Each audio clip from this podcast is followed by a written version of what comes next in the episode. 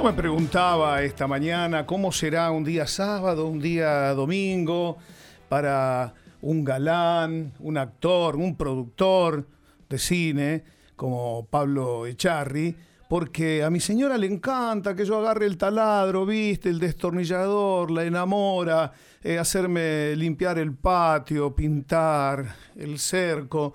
Yo no sé cómo serán las mañanas de un sábado, de un domingo, más con la leona en casa, ¿no? Buen día, Pablo, ¿cómo estás? Hola, Cacho, ¿cómo te va? ¿Cómo, ¿cómo son tus fines de semana con la leona? Cacho? Qué grande, qué grande. ¿Nos escuchás bien, Pablo? Hola, yo los escucho, ¿ustedes? bien, perfecto. ¿Cómo son tus fines de semana? ¿Te sos de agarrar el taladro, el destornillador? ¿Le gusta a la leona que ayude con las cosas de la casa?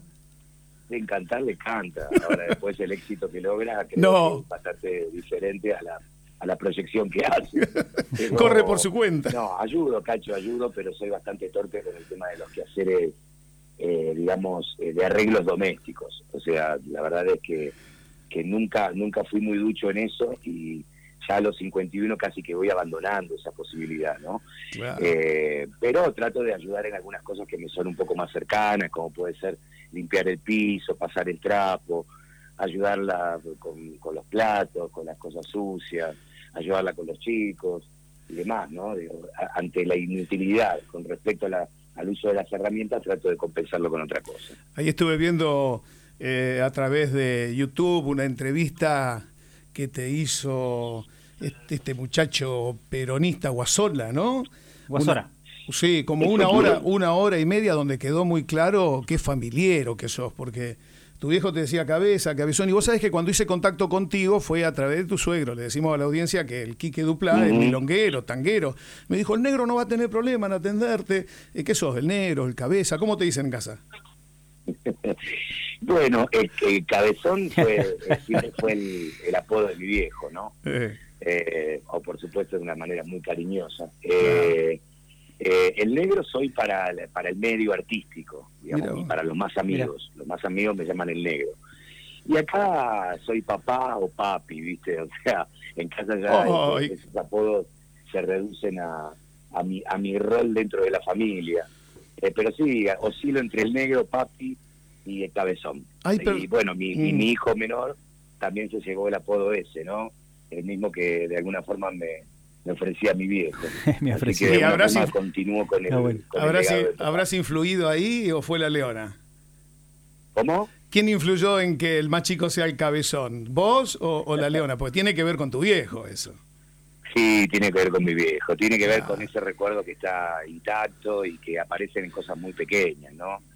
Cuando yo me siento a ver independiente, aparece mi viejo. ¡Ay, me tocaste el corazón! Me tocaste. inmediatamente, cuando disfrutábamos los partidos juntos donde no le sacaba una palabra a mi viejo, porque mi viejo arrancaba el partido y a veces se pegaba al lado del televisor parado, mm. porque de los nervios que vivía a la hora de ver Independiente.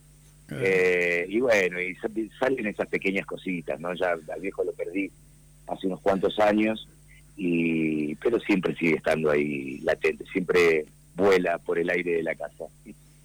Pablo, te, te llevo a, a al año 2002, 2003, 2004, 2005, esa época yo vivía en Buenos Aires, te seguía bastante, eh, trabajaba para el proyecto nacional de, de nuestro expresidente, y me acuerdo de una iniciativa tuya, una pelea fuerte que, que generaste y que llevaste a, a, la Casa de Gobierno ligada a la, a la propiedad intelectual, que eso te generó quizás...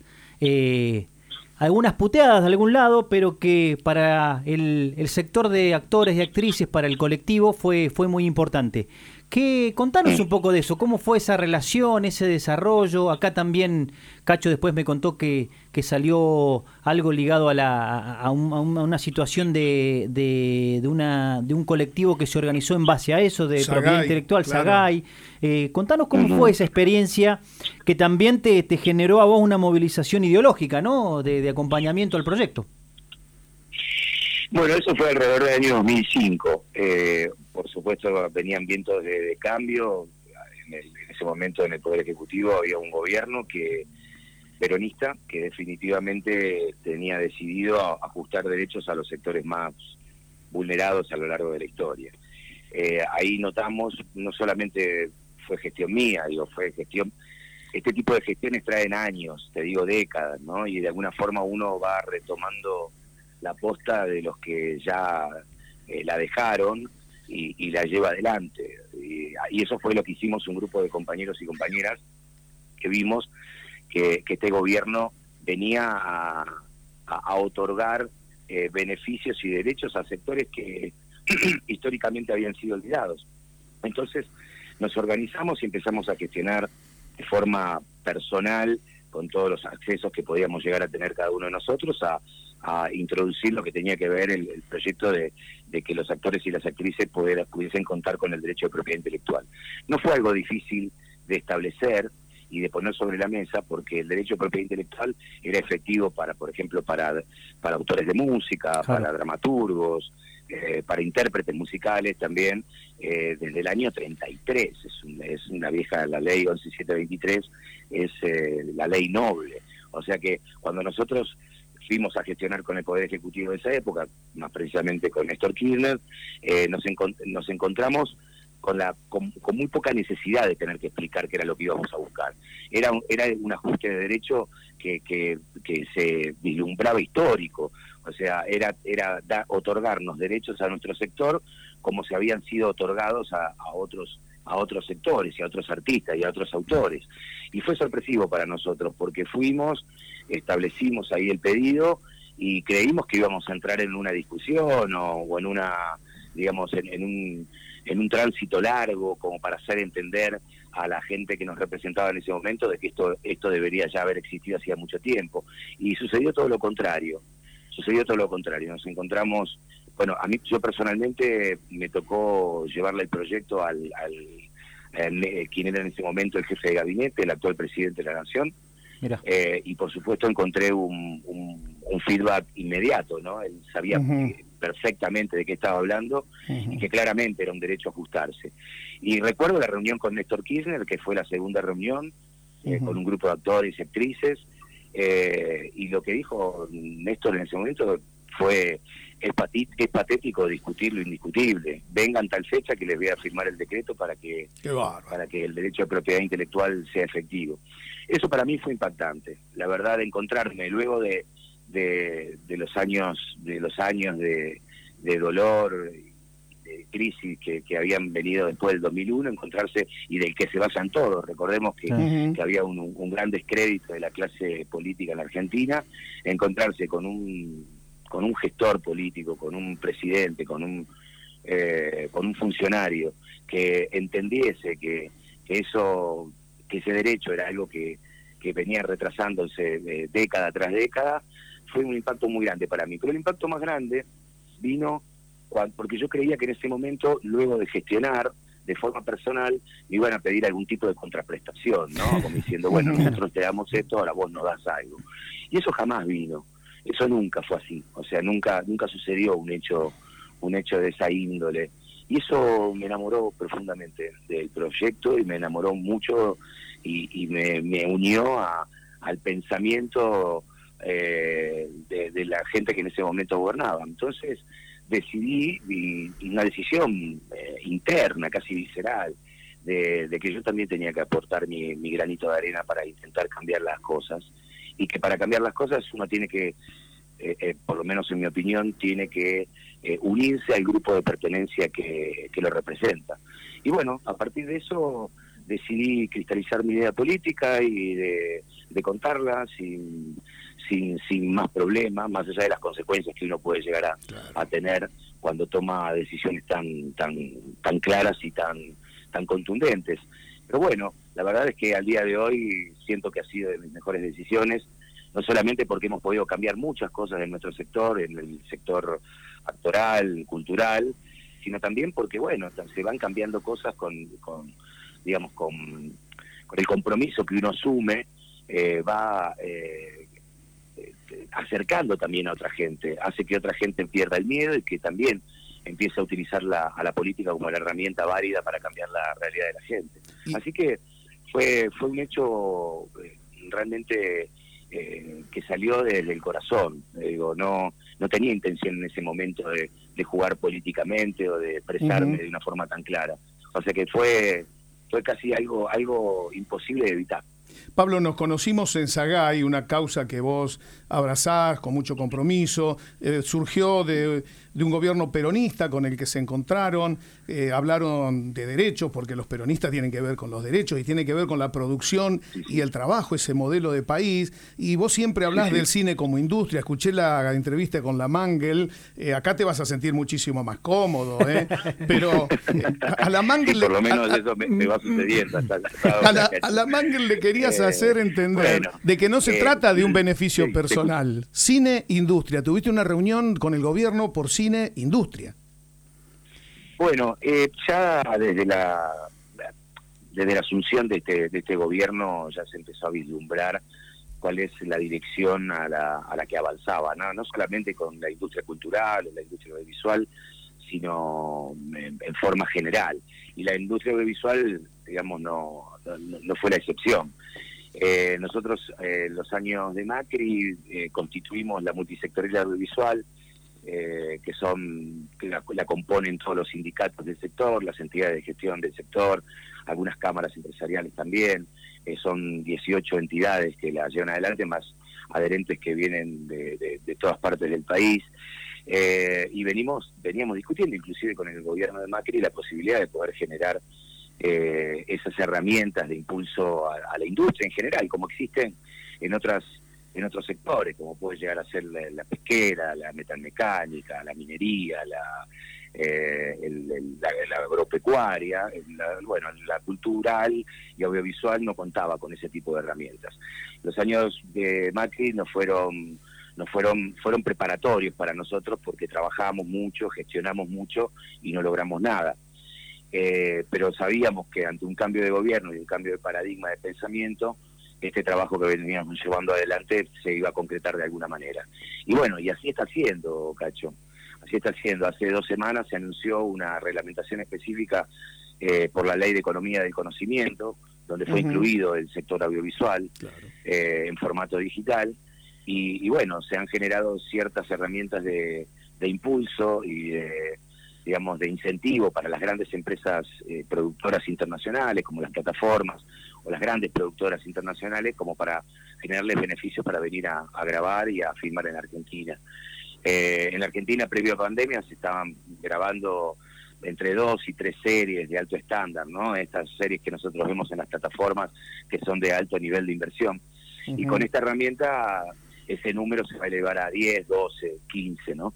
No es eh, todo lo que la industria necesita, pero es un, paso muy auspicioso y un puntapié inicial eh, muy certero. Luego hay que trabajar en lo que es la, el impulso y el fomento y, la generación de industria en lo que es el mercado interno, ¿no? en lo que es la producción para señales de aire, no solamente las privadas, sino también las públicas. Eh, y bueno, y, y, lo que viene claramente eh, tiene que ver con la posibilidad de que las plataformas, que son las, grandes emergentes de estos últimos tiempos y las que están creciendo de, manera monstruosa, eh, vengan y puedan tributar en la Argentina para que sean un poco el motor del impulso de la industria. Así que hasta ahora se logró lo que te decía, la, la reglamentación de economía del conocimiento, es muy bueno. Ahora nos falta ir por el resto, ¿no? Y también un poco eh, la revisión y la, la, puesta de la apertura de lo que es la ley de cine, ¿no? Una ley que viene del año 94, que eh, viene en un momento de, pleno menemismo, de, de, la convertibilidad, y es una ley que hoy está vieja, eh, es anacrónica, y que por supuesto, como para que se puedan sumar con el resto de herramientas que se van a poner en marcha, eh, la ley de cine es importante abrirla como para que se pueda acoplar a lo que es, eh, digamos, el impulso audiovisual en general. Una vez logrado esos tres puntos, y ahí sí vamos a poder empezar a soñar en una industria audiovisual argentina. Y la verdad tenemos muchísima ilusión y sabemos que, que lo vamos a lograr con el tiempo, en el tiempo que sea, pero que de a poco lo vamos a ir logrando. Pablo, te llevo al Pablo Echarri, productor, actor, Eh, hicimos una consigna, eh, te quiero confesar que explotaron las redes nuestras, somos una radio chica, cooperativa, comunitaria nuestra. hemos usado. y explotaron las redes y empieza, em, me piden por favor que pregunte vas a seguir produciendo. Vi una película de, producción tuya que se llamaba Al final del túnel que me gustó mucho. No sé si la, si la han visto, muy buena. Em, nada que ver con la ex vicepresidenta, con la luz al final del túnel, nada que ver. no, no, no, no, no, no. No, es más, de hecho la película es de antes, pero bueno, eh, se ve que no se utilizaron el título. claro, plagio. y, y si volvés a la tele, ¿vas a producir algo? ¿En qué andas? Bueno, sí, con la producción estoy en, momentos de ya de, de poner en pie mi productora. Eh, yo, nosotros con mi ex socio, con Martín Seffen, teníamos El Árbol, que produjimos de contenidos televisivos, esta película al final del túnel también, y un par de horas de teatro. Y bueno, ya hace unos años que, le dimos de baja a nuestra sociedad. Eh, pero yo en ese, en ese momento inmediatamente abrí mi propia sociedad de responsabilidad limitada, con la intención en épocas de Macri también, sabiendo de que era, era nada más que un trámite y un, digamos un formulario dentro de un sobre papel madera, porque no eran momentos como para poner para ponerse en pie una productora, una pequeña, una micro, pequeña, mediana empresa.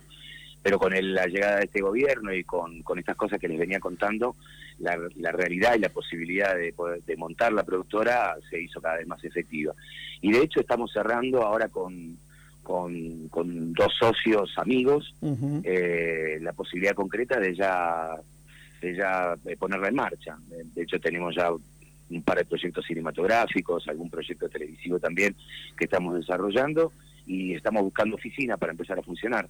Así que, que sí, con respecto a la producción, eh, eso, eso es un deseo mío muy profundo que lo vengo desarrollando hace mucho tiempo y que de alguna forma es el, el, formato que me representa a, esta altura de mi vida, ¿no? Que voy a seguir actuando, sigo actuando, estoy ensayando Art, eh, la obra que interpretó Ricardo Darín con Germán Palacios, eh, bueno, y, originalmente con Oscar Martínez, eh, que hicieron durante 12 años, vamos a hacerla con Maika Migorena y con Fernán Mirás, Ah, Vamos a estar los tres en el escenario y nos están dirigiendo el mismo Ricardo y, Germán Palacio. Eh, así que estamos, estamos de parabienes, porque con una pieza maravillosa, una comedia deliciosa y dirigida ni más ni menos por quien la interpretaron durante 12 años, eh, que además de tenerla atada y conocerla de ida y de vuelta, tienen un extraordinario talento a la hora a la hora de dirigirnos. Así que también despuntando el vicio de la actuación. O sea, mi intención hoy a los 51 años es, no privarme, privarme de lo menos posible, digamos, ¿no? O sea, poder desarrollar todos los ámbitos creativos que me, representan y que me, que me ponen contento y, darle espacio a, cada uno de ellos en el momento que, que, es posible. Así que bueno, con muchas cosas, con muchas cosas y con gran expectativa. Por supuesto, desde ya lo que estamos esperando, como están esperando ustedes ahí, es el, el, final de esta tragedia que es la pandemia, ¿no? Como para poder empezar a, a proyectar y a, bajar considerablemente el nivel de certidumbre. Estás ensayando Art y Art me lleva a España porque fue un exitazo en España. Cuando me lleva a España, pienso que la semana pasada vi El Inocente en Netflix y no puedo eh, no relacionarlo con la industria. Mirá lo que están haciendo los españoles porque no solo es arte el cine, es trabajo, es generar divisas, es una estrategia también por parte del Estado. Eh, y cuando hablas de ley de cine, recuerdo lo que charlábamos con respecto a poder incluir conceptos que tengan que ver con ponerle límite al abuso de posición dominante que se ejerce en la industria del cine mundial. Y si hablo de España, me voy a Mallorca y me acuerdo de la fake news. ¿Cómo te está llevando? Bajó eso, ¿no? Me parece que ya, o vos te estás acostumbrado. Yo estoy acostumbrado. el cuero ya está duro. Imagínate que si yo, cada paso que doy en mi vida, tuviese que, pensar en qué es lo que la gente puede llegar a decir, me quedaría metido en mi casa sin salir, ¿no? Y la verdad es que llega un momento que ese tipo de cosas, como lo de Mallorca, que para que la gente entienda un poco... Sí, contalo. Me habían sacado una foto en Palma de Mallorca vacacionando con mi familia y la crítica era de cómo un peronista puede estar estacionando en Palma de Mayor. Por favor. Criminal, una, criminal. mirada elitista y clasista de la realidad que por supuesto no solamente no comparto, sino que combato y es la que muchas veces me río, porque claramente es, eh, es, algo descabellado. Eh, sí, por supuesto, pero los hace 25 años que trabajo de esto. Siempre fui de alguna forma perseguido o, digamos, señalado por la prensa y, y de alguna manera eh, siempre me anduvieron atrás. O sea, siempre mi vida de hace 25 años está un poco en el tapete y sobre la mesa, digamos, y la, y la discusión y la crítica de cualquiera. Eso hizo, me generó un músculo eh, de resistencia muy importante. O sea, esto que, la, que, los viejos me decían, mira, para ser feliz, vos eh, no podés preocuparte por lo que digan los demás. Si uno está mirando y esperando y es permeable a la crítica del del otro, eh, es muy difícil alcanzar la felicidad. Y yo creo que la felicidad hasta el día de mi vida la voy alcanzando de forma completa, porque antes eran menos los que me criticaban y ahora con las redes sociales la crítica está a la orden del día. Así que me generó realmente un escudo, una, un, un, sí, una, una defensa natural, donde ya verdaderamente me importa absolutamente nada lo que digan de mí. Entonces eso me genera una libertad para poder hacer eh, lo que quiero, claramente lo que quiero.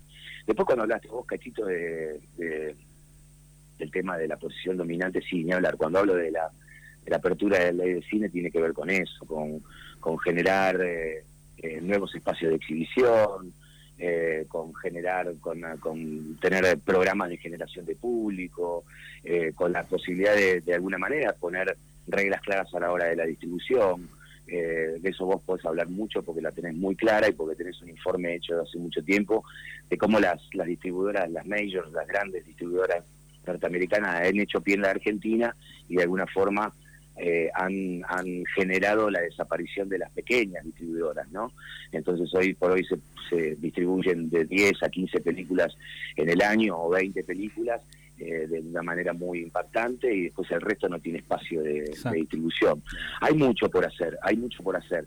Es tanto lo que hay por, hacer que tenemos que ir paso a paso y no tenemos que confundirnos de, o, digamos, o, errar eh, la idea de, querer tener todo junto. Nadie puede conseguir, y sobre todo un sector tan distorsionado, tan con tantas carencias, que ha tenido, que tiene un historial de, digamos, de éxitos a lo largo del tiempo eh, enorme, ¿no? Enorme. En, la época de oro del cine argentino, la Argentina estaba por debajo de la producción norteamericana.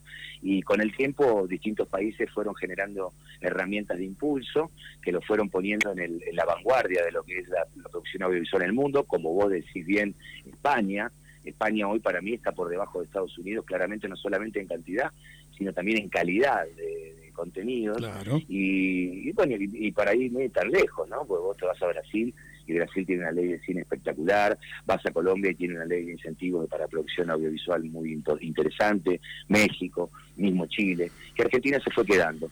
Entonces la idea nuestra eh, y la que se desprende claramente es que tenemos que, tener las, las mismas condiciones como para colocarnos en ese pelotón de, países que producen. Sabes que nuestro programa se llama Dos Nadies, inspirado en Eduardo Galeano, cuando se refiere a los excluidos, a los ninguneados, y cuando lo escuché decir que a él también le planteaban eh, cómo usted, Galeano, puede referirse a los excluidos, a los nadies, lo hace desde un hotel cinco estrellas de una mega ciudad. Fíjate, a Galeano se lo planteaban. A mí me, a mí me enorgullece. es un falso debate. Claro. Es un falso debate, ¿no? Es un falso debate pobre eh, que lo que busca es, herir y descalificar, nada más. O sea, eh, el gran Galeano era solicitado de todas partes del mundo como para eh, dar sus charlas, para compartir un rato con él, porque ha sido uno de los escritores más más eh, prolíficos y magníficos que, ha tenido eh, la región latinoamericana.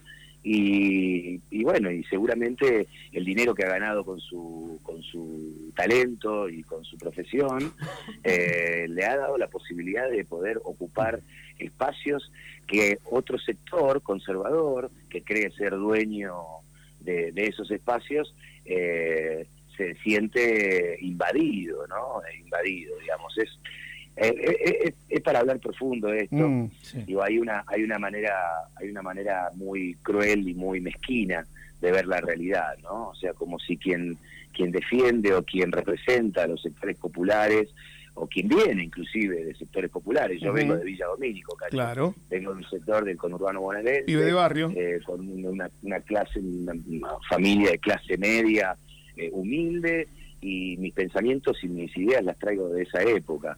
Y cuando eh, arribo, a, cuando tuve una, una digamos, un ascenso social por el talento, que, pude expresar y que donde me pude desarrollar, no solamente artística, sino también económicamente, no abandoné esa, esas ideas.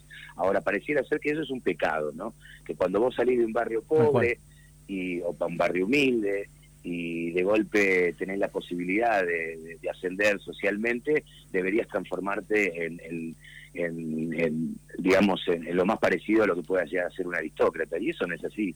Entonces, cuando expresas una idea contraria a esa, bueno, mm, recibís los embates de, quien hubiese querido que lo, lo acompañes en su pensamiento, pero bueno, por lo menos con nosotros no lo han logrado. Pablo, eh, este programa, Dos Nadies también, le da un espacio muy importante a, la asociación que, integra Cacho, que lo debes conocer, que se llama Mechenien. Acá también nosotros... voy a preguntar cómo andaba eso, ese proyecto hermoso. ¿Ya terminaron, Cacho?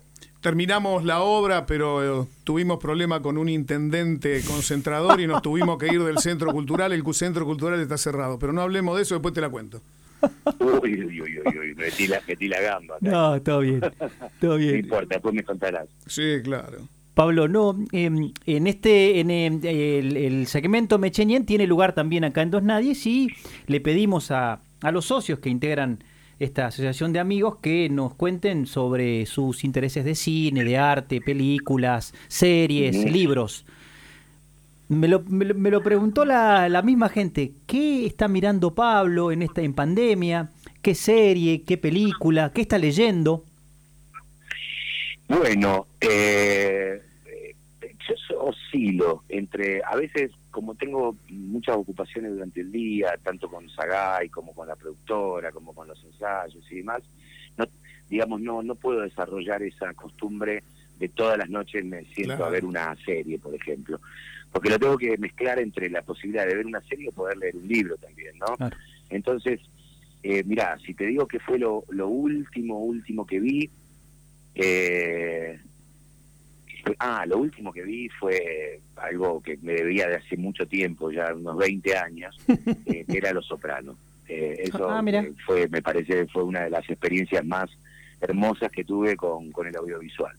Los Sopranos es una de las piezas más bellas eh, en, lo que en, este nuevo paradigma de, hacer series, casi la que inauguró el mm. nuevo la nueva manera de hacer series en, la televisión. Así que eso fue lo último que vi y tengo algunas cosas ahí preparadas para ver. Y lo que estoy, estoy leyendo, acabo de terminar mi parte de noche de Mariana Enríquez mm. y ahora estoy leyendo, para que lo tengo acá, estoy leyendo eh, Trilogía de Paraná de Pablo Forcinito, que es un autor argentino del conurbano morenense, que es maravilloso, es un relato brutal, brutal, violento, eh, de un asesino serial argentino. Eh, eh, por eso te digo, no, no, no, tengo la posibilidad de estar enganchado en el audiovisual constantemente, porque al tener tantas cosas para hacer, le tengo que dar espacio también a la lectura, que a medida que va pasando el tiempo, va pasando a ser eh, digamos, mi, mi, espacio de, imaginación más, eh, más interesante, ¿no? O sea, a la, a la lectura le voy encontrando cada vez más, más gusto y me voy transformando en un lector casi compulsivo. Hablaste... y quien no vio Los Sopranos le pido por favor que lo vea, que no deje un minuto más de verlo, porque es una de las, de las piezas más más eh, impactantes y más bellas del audiovisual mundial. Mira vos, Pablo y Cherry, haciendo la recomendación de cine en dos naves. Qué nivel, qué lujo. Pablo, dijiste Paraná, anduviste por la Mesopotamia, Silencio del Cazador, está en los cines. Contame esa experiencia y contame también si conoces la Patagonia, si alguna vez pasaste por Caleta Olivia. Eh, no pasé nunca por Caleta Olivia. Vas a tener que eh, venir. no me tocó. No me tocó, anduve por Comodoro, eh, eh, luego también fui un poco más al sur, eh, a, pasar algunas vacaciones, eh, por el lado de Ushuaia, o por el lado de, Calafate, pero la verdad es que no, no me tocó Caleta Olivia y es un lugar que me encantaría conocer y ya Cacho me invitará.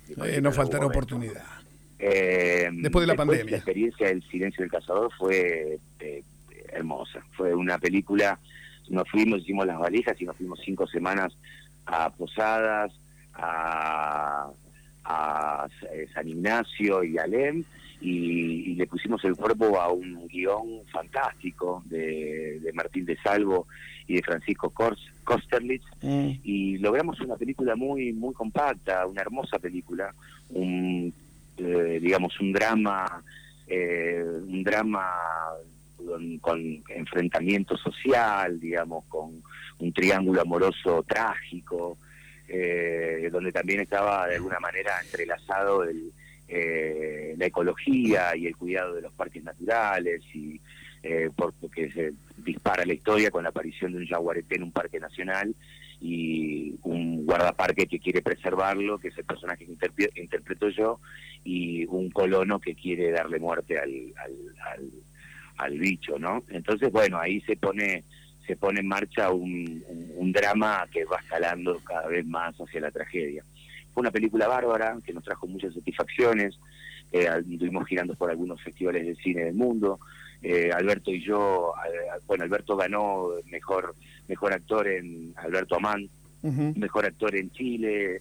Eh, también compartimos un premio en Málaga en el Festival de Málaga, compartimos él y yo un premio a Mejor Actor también. Y bueno, y una película que hasta hace poquito estuvimos recorriendo, yendo a Misiones, o yendo a Córdoba, estrenando acá en, Buenos Aires. Y, bueno, ahora ya, ya tiene, ya camina sola la película. Y, si bien han traído enormes satisfacciones, eh, este trabajo es así, ¿no? Uno eh, transcurre un camino con una película, esa película desde que comienza, desde que lee el guion, desde que ensaya, desde que filma, hasta que luego viene el proceso de los estrenos para que la gente lo, acerque. Y bueno, ahora ya ese proceso ya llegó al final y ya estoy un poco concentrado en lo que va a venir hacia adelante. Qué bueno, mira, Montecristo fue para mí, ¡pum! porque de chiquito mi mamá me decía Valois. ¿Viste de perrito que yo me llamo Balot? Ah, en francés. ¿Usted es francés? No, no, un poquito de sangre azul mezclada con pardo. Mirá, mirá qué combinación. Sí, seguro. Y, Y, me decía Valois. Y Valois, y me leía la historia del conde de Montecristo, el conde de Valois, una región de Francia. Cuando salió al Montecristo me volví loco, pero después, bueno, después vino La Leona. Para mí La Leona es Nancy. Nancy es La Leona, una historia que tiene que ver con esto de la ideología, de las convicciones, ¿viste? Ah, fantástico. Y lo otro es que eh, tengo un sueño yo también, che, como, como Mandela tengo un sueño, que algún día vayamos juntos a la cancha de Independiente. Dale, ro, dale, ro. y ya vamos a concretar. Cuando vuelva el CUN. Ya vamos a concretarlo. Ojalá que mejoremos un poco, sí. estemos un poco más, un poco más seguros, un poco más firmes. Pero, pero sí, por supuesto, ir a la cancha de Independiente siempre es un placer. Es increíble. Eh, juegue como juegue Independiente, digo, acá tiene que ver más que nada con el sentimiento y con la pasión que con la, con la coyuntura eh, que uno que está viviendo. Así que pronto lo haremos, Cacho, quédate tranquilo. Y eso de la leona, ¿tiene Nancy algo de la leona y la leona algo de Nancy? Sí. Sin duda. Sin duda. Sí, de hecho fue, fue construido para ella. eh, la, idea original es mía, digamos, un productor con el que hemos producido varias cosas, entre otras cosas El Elegido, Resistiré, mm. eh, Gustavo Marra siempre me decía, Nancy tiene que hacer una heroína italiana de la década del 60, una Loren, una Ana Magnani, eh, popular, y siempre me quedó picando en la cabeza, ¿no? Y en un momento, bueno, se me vino, se me conjugó la idea de, la textil eh, con el romanticismo que, ese sector tiene, eh, por las máquinas de coser, por esa, esa, unión con Eva Perón, ¿no? Y con los desarrollos de las de los barrios en, en, en el comienzo del 1900, donde venían los los inmigrantes y que venían con una mano atrás otra adelante y muchas textiles de, de los barrios contrataban a, nuestros abuelos. Mis abuelos vienen, eh, mi abuela y mi abuelo, eh, por parte de mi viejo, mm. comenzaron su primer trabajo en Argentina, la tuvieron en la Textil Oeste, en Villa Domínico. Eh, y había un mundo ahí para contar. Y, la heroína exacta era ella, ¿no? Una mina con, que viene del que viene del barrio, de sectores populares como es Nancy, que puede contar, que podía contar esa historia desde la piel, digamos, conociendo conociendo cada centímetro de lo que ese personaje podía contar, bueno, se nos sintetizó esa imagen de, de una mujer luchadora en una situación adversa, ¿no? En el, en, el hecho concreto del cierre de una fábrica con un villano empresario que había cooptado esa fábrica eh, eh, que había sido puesta en pie por por un eh, por un inmigrante inmigrante judío y que bueno que lo que intentaba era dejar a la gente en la calle bueno y, y, poner ahí por supuesto sobre la mesa un, una realidad que en Argentina se extiende a lo largo y a lo ancho del país que tiene que ver que son las cooperativas, ¿no? Que son las cooperativas laborales. Te cuento. Y bueno, y el nombre vino al final, mm. o sea, ¿qué, ¿qué, nombre podíamos ponerle la, a semejante personaje y semejante historia? Y la Leona vino así como, como una revelación clara de que no podía llamarse de otra manera que no fuese así. Y fue una experiencia única, inolvidable para nosotros. La verdad que hicimos no solamente un programa de televisión, una novela, un entretenimiento, sino también que generamos un, nivel de conciencia hacia la gente y de representatividad, eh, eh, de identificación, que, bueno, que, fue muy, muy conmovedor, porque nos llegaban y nos siguen llegando mensajes de lo que representó la Leona para, para mucha gente. Así que uno de, uno de mis trabajos más inolvidables, no tal vez el que yo más cariño le tenga. Qué bueno. Amigo, gracias por esta charla, pero fundamentalmente no, solo felicitaciones por todo lo hecho artísticamente, el galán, jovencito, después el actor, ahora el productor y desde hace varios años el tipo notada, notablemente comprometido con la sociedad. Gracias, eh, Pablo, amigo, por esta valentía de expresar tus convicciones. Eh, necesitamos mucha gente que le pierda el miedo a lo que puedan decir, sobre todo desde los espacios de, poder. Ha sido muy generoso y ojalá algún día vayamos juntos a alentar al rojo. Te mando un abrazo. Así será, Cacho. Te mando un fuerte abrazo. Siempre es un placer enorme hablar con vos, eh, hablar con ustedes. Y, bueno, prontito nos banderaremos con la roja y iremos a ver a Independiente. Te mando un abrazo, muchas ah, gracias. gracias ha sido muy gentil. Cariño. Un abrazo grande, gracias. Chao.